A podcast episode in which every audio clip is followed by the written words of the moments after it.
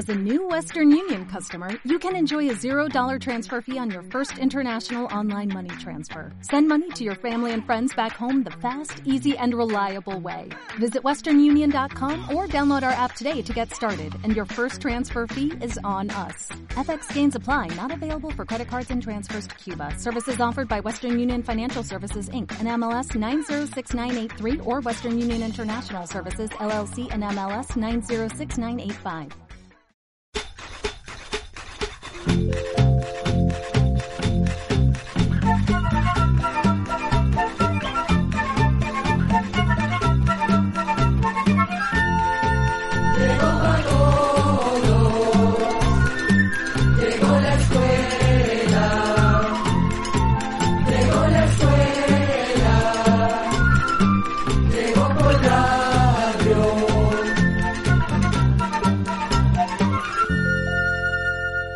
Comprender lo comprensible es un derecho humano. ¿Cómo están amigos? Qué placer encontrarnos en un nuevo espacio de... Oigamos la respuesta, el programa del Instituto Centroamericano de Extensión de la Cultura ICQ. Y hoy, estimados oyentes, tenemos temas como estos. Vamos a darnos cuenta cuáles son las esferas de piedra de Costa Rica. ¿Cómo se puede evitar el mal olor de un pozo? Y vamos a saber cómo sembrar adecuadamente la famosa planta conocida como veranera o bugambilia. Nos disponemos ya, ustedes y nosotros, a disfrutar de Oigamos la Respuesta. Y tenemos la primera consulta de un amigo oyente cuyo nombre es Ángel Sánchez, que nos ha enviado un WhatsApp desde Nicaragua y nos pregunta. ¿Tienen ustedes información sobre las esferas de piedra de Costa Rica? Quiero saber si son de culturas antiguas o son hechas por extraterrestres. Escuchemos la respuesta. Las esferas de piedra son unas misteriosas esculturas hechas por los indígenas que vivían en Costa Rica mucho tiempo antes de que llegaran los españoles. Llaman la atención porque son perfectamente redondas y por el gran tamaño que tienen algunas de ellas. La mayoría de estas esferas se han encontrado en la zona del Pacífico Sur de Costa Rica. Hay otros lugares en el mundo donde hay esferas como estas. Por ejemplo, en el norte de África, en Cuba, en Bosnia, en Nueva Zelanda, en la isla de Pascua, en Venezuela y en China. Sin embargo, las esferas de piedra del Pacífico Sur costarricense son únicas porque en ningún otro lugar son tan perfectas, tan grandes ni tan numerosas como las que hay en esta región.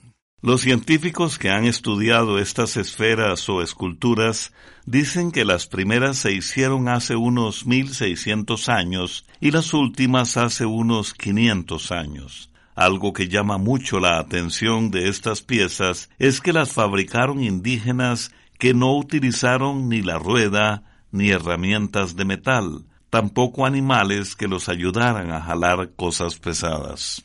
Lo que sí se ha logrado saber es que los indígenas hicieron estas esferas valiéndose de los conocimientos que ya tenían de picar y pulir rocas usando otras piedras más duras. Se calcula que en el Pacífico Sur de Costa Rica se fabricaron unas 300 esferas de piedra. Las más pequeñas tienen unos 10 centímetros de diámetro y las más grandes llegan a medir hasta 2 metros y medio de diámetro. Las de gran tamaño pesan entre 9 y 20 toneladas, y a algunas de ellas los indígenas les hicieron dibujos, pero todavía no se sabe su significado. Según han logrado averiguar los científicos, las esferas se colocaban entre las chozas en zonas de paso y en plazas o espacios donde se reunía la gente. También las ponían encima de pequeños cerros cercanos a los caseríos. Los pueblos más grandes llegaron a tener hasta treinta esferas. Hay científicos que creen que esas enormes piedras señalaban algunas diferencias entre las tribus de la región, así como también su poder económico, ya que podían mantener artesanos especializados que trabajaran en esa clase de esculturas. Hoy en día se siguen haciendo investigaciones sobre estas impresionantes obras de arte indígena costarricense que provocan tanta admiración y respeto en distintas partes del mundo. Por esta razón, en junio del 2014, el Comité de Patrimonio Mundial de la UNESCO, o sea, la Organización de las Naciones Unidas para la Educación, la Ciencia y la Cultura, decidió inscribir las misteriosas esferas de piedra de Costa Rica en su lista de sitios declarados Patrimonio de la Humanidad, porque son una herencia para todos los seres humanos. Vamos a la música, flauta, ocarina, emociones, sentimientos expresados en el dialecto novere propio de los indígenas de la zona sur de Costa Rica. El canto de la serpiente interpreta el grupo Proyecto Hidondai de Costa Rica.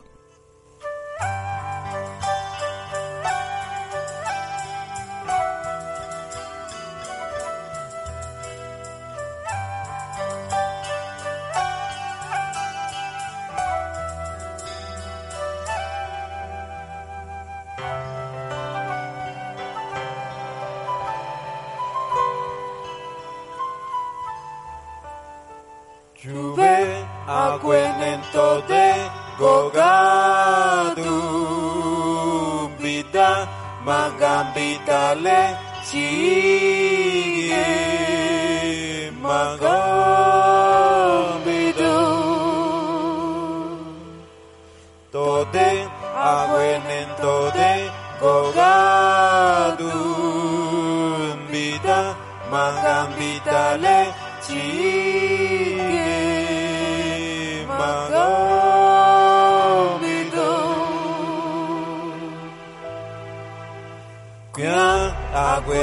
とて ko ga dumbida magampitale chigi magomlido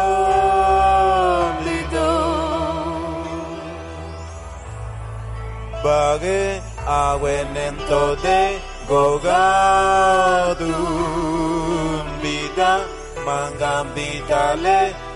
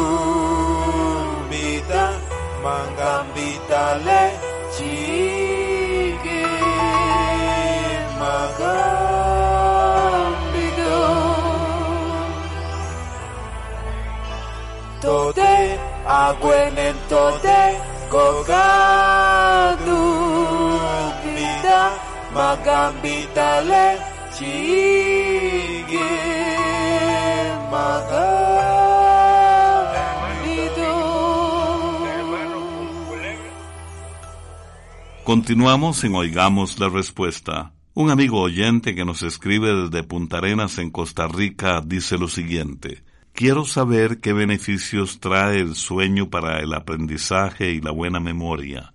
Deseo saber también cuántas horas de sueño son las adecuadas para los niños, los adolescentes, los adultos y los ancianos. Oigamos la respuesta.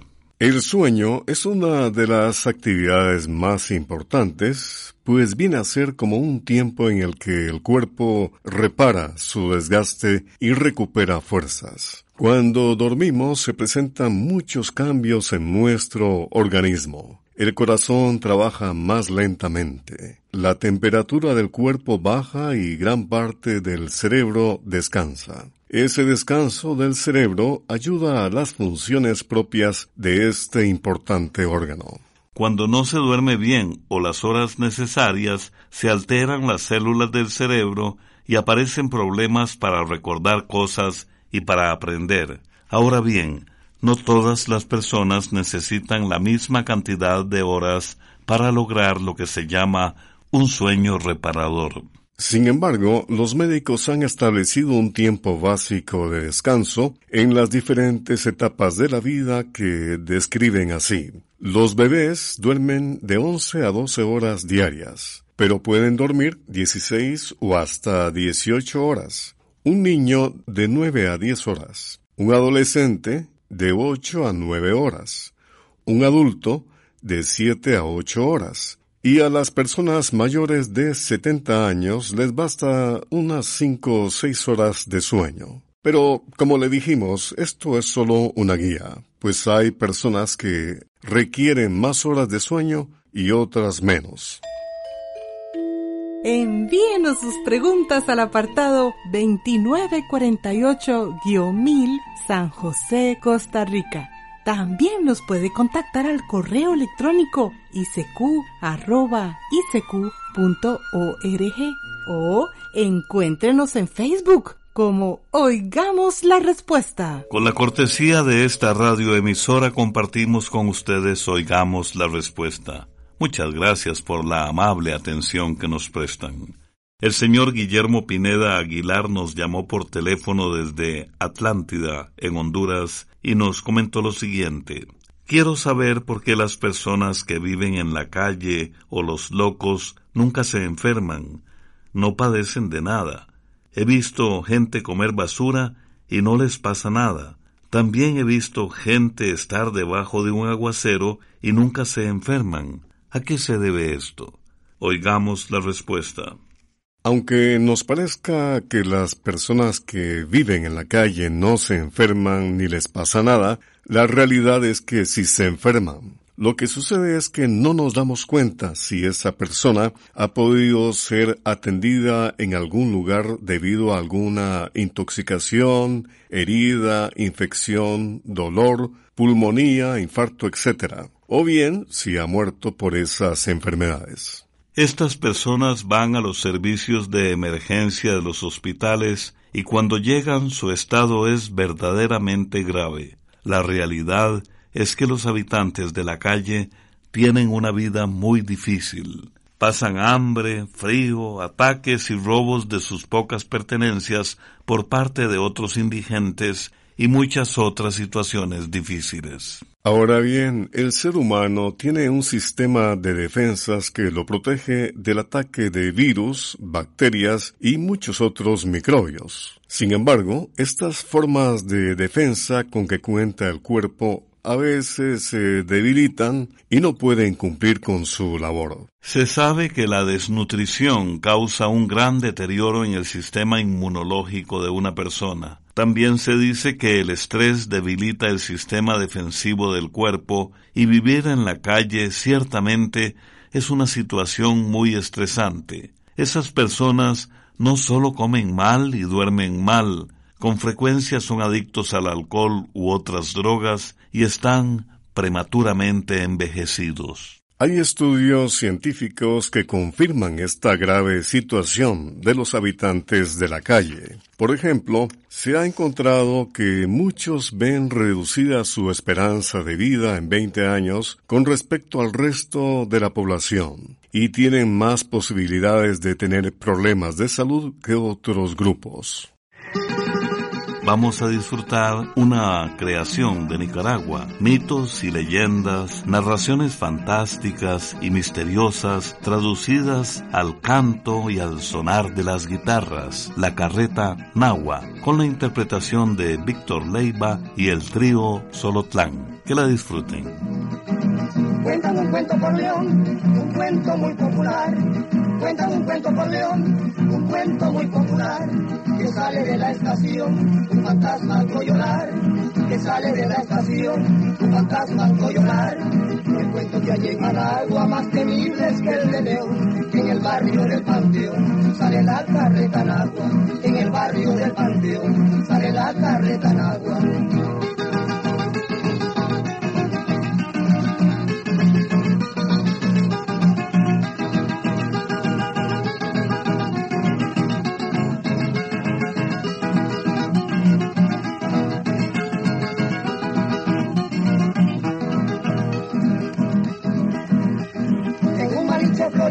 Se lamentaba una mona, en un malinche florido se lamentaba una mona, dicen que era mamá Ramona, asustando a su querido, dicen que era mamá Ramona, asustando a su querido.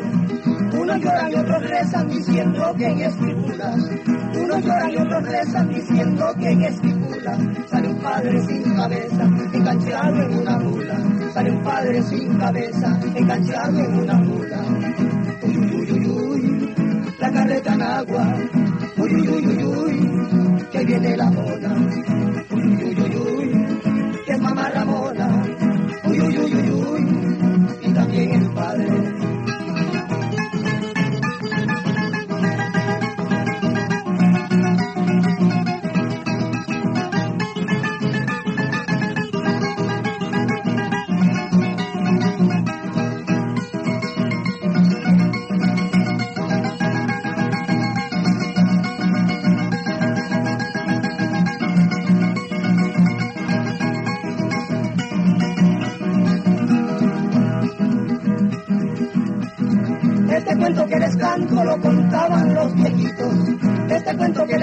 Lo contaban los viejitos. De la cegua y el cadejo, de la bocuana y sus gritos. De la cegua y el cadejo, de la bocuana y sus gritos. Uy, uy, uy, uy, uy, la carreta en agua.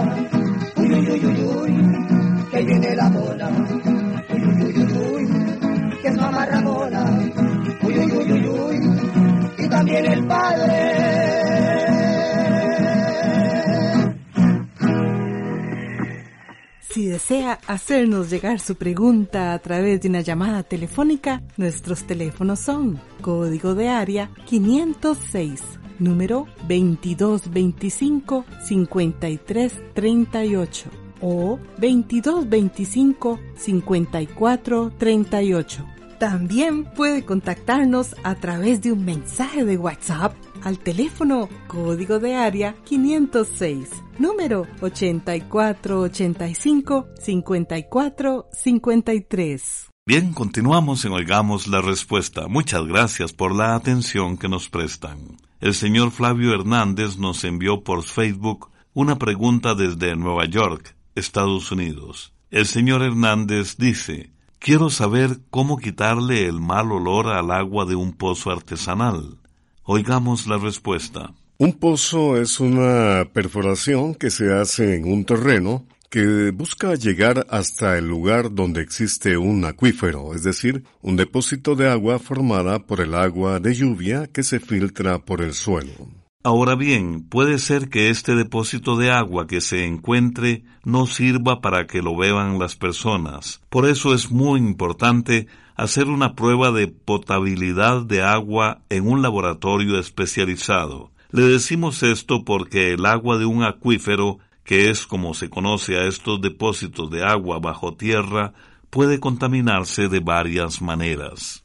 Por ejemplo, un pozo puede contaminarse con productos químicos que se apliquen en cultivos, con aguas negras provenientes de letrinas o tanques sépticos cercanos. Además, puede suceder que durante la época seca el nivel del agua baje mucho y la concentración de sustancias contaminantes aumente, lo que puede provocar malos olores en el pozo.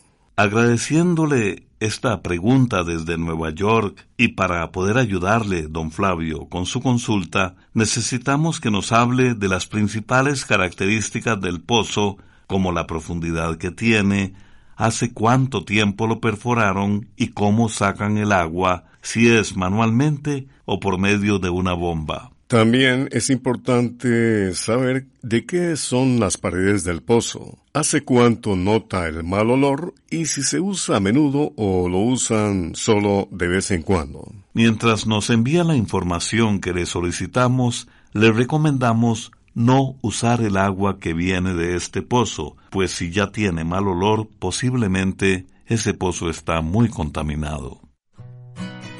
¿Se han robado tus sueños? ¿Has sufrido algo que nunca debiste haber sufrido? Pues olvida eso. Aquí está un mensaje de la banda Montuca Sound System de Honduras y esta gran afirmación. Sí podemos. Se robaron tus sueños. Sufriste cosas que nunca debiste sufrir. Buscaste el amor, pero se te negó. Y de la forma más dura la vida te enseñó. Pero yo sé que es verdad. Que si hay oportunidad para volver a empezar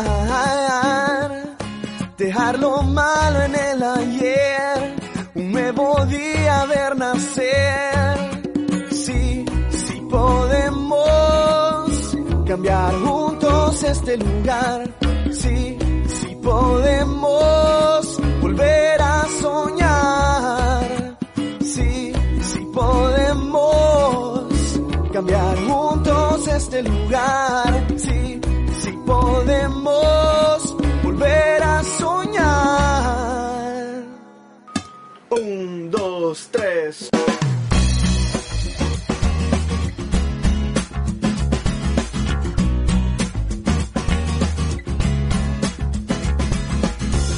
Recuerdo que de niños salíamos a jugar. Después de la escuela ir a No es justo que ahora nuestros hijos no puedan disfrutar.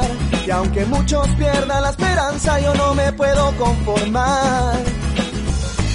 Porque yo sé que es verdad. Que si hay oportunidad para esta historia cambiar.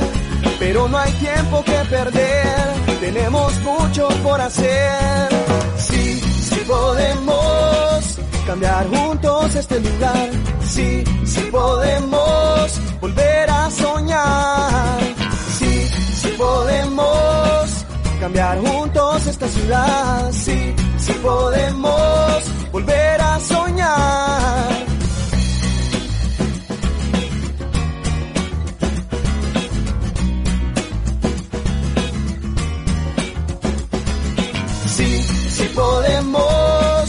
Cambiar juntos este lugar. Sí, sí podemos volver a soñar. Sí, sí podemos cambiar juntos esta ciudad. Sí, sí podemos volver a soñar.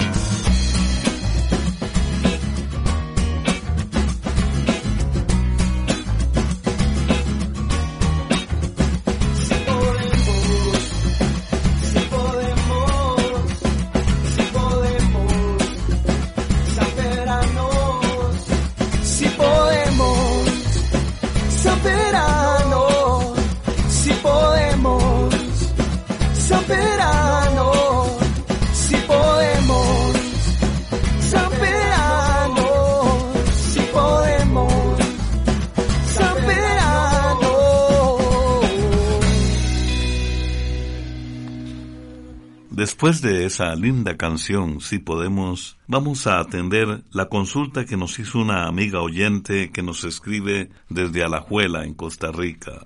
Quiero saber qué fertilizante se le pone a las veraneras y cómo se reproducen estas plantas. Oigamos la respuesta. La veranera o bugambilia es una planta fácil de reproducir. Para sembrarla se deben cortar estaquitas de más o menos 30 centímetros de la planta madre, cuidando que no sean de ramas muy viejas ni demasiado jóvenes. Estas estacas se colocan hasta la mitad en bolsas plásticas llenas de tierra de buena calidad. Las bolsas se ponen a la sombra y se riegan bastante para que siempre estén húmedas es probable que no peguen todas las estacas y por eso es mejor sembrar el doble de las que se desean.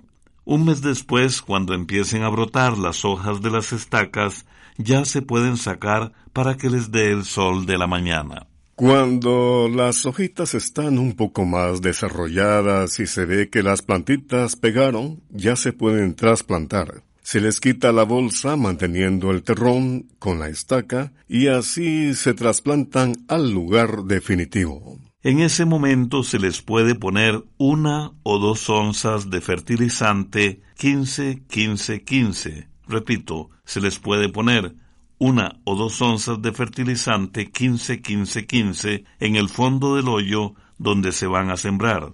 Luego se pone un poco de tierra sobre el fertilizante para evitar que las raíces de la planta lo toquen. También se le puede echar abono orgánico como estiércol de animales o restos de vegetales descompuestos. Amigos, antes de despedirnos queremos transmitirles una hermosa frase del recordado Henry Ford, estadounidense. Cuando todo parezca ir en contra, recuerda que el avión despega contra el viento, no a favor de él. Queridos amigos y amigas, debido a la emergencia que se está viviendo a nivel mundial por causa del coronavirus, queremos darles la siguiente información. Como ustedes saben, nuestras oficinas se encuentran en Costa Rica. Para todas aquellas personas que nos escriben desde afuera de Costa Rica, y lo hacen por el correo tradicional, queremos indicarles que en este momento las fronteras se encuentran cerradas. Por lo tanto, sus respuestas no las podemos enviar por carta. Les agradeceríamos que nos indiquen otro medio por el cual podamos hacerle llegar su correspondencia. Esto puede ser a través de nuestra página web, a través de nuestro Facebook, a través de nuestro correo electrónico, que es icq arroba icq.org o a través de nuestra línea de WhatsApp, código de área 506 8485 5453. Repito, código de área 506 8485 5453. Síganos haciendo sus preguntas, que con el cariño de siempre, nosotros seguimos trabajando para todos ustedes. En el caso de que nos escriban desde Costa Rica, pueden seguir haciéndolo a través del correo tradicional, que en este caso no hay ningún problema. Programa B Control 04. Y así llegamos al final del programa del día de hoy. Los esperamos mañana en este su programa Oigamos la Respuesta. Mándenos sus preguntas al apartado 2948-1000 San José, Costa Rica también puede enviarnos sus preguntas al correo electrónico isq.org o encuéntrenos en Facebook como Oigamos la Respuesta. O llámenos por teléfono, código de área 506, número 2225-5338 o 2225-5438. Recuerde que Comprender lo comprensible es un derecho humano.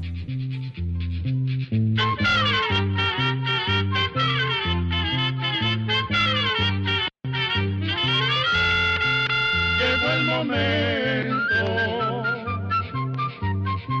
de despedirnos. Se va a la escuela se va cantando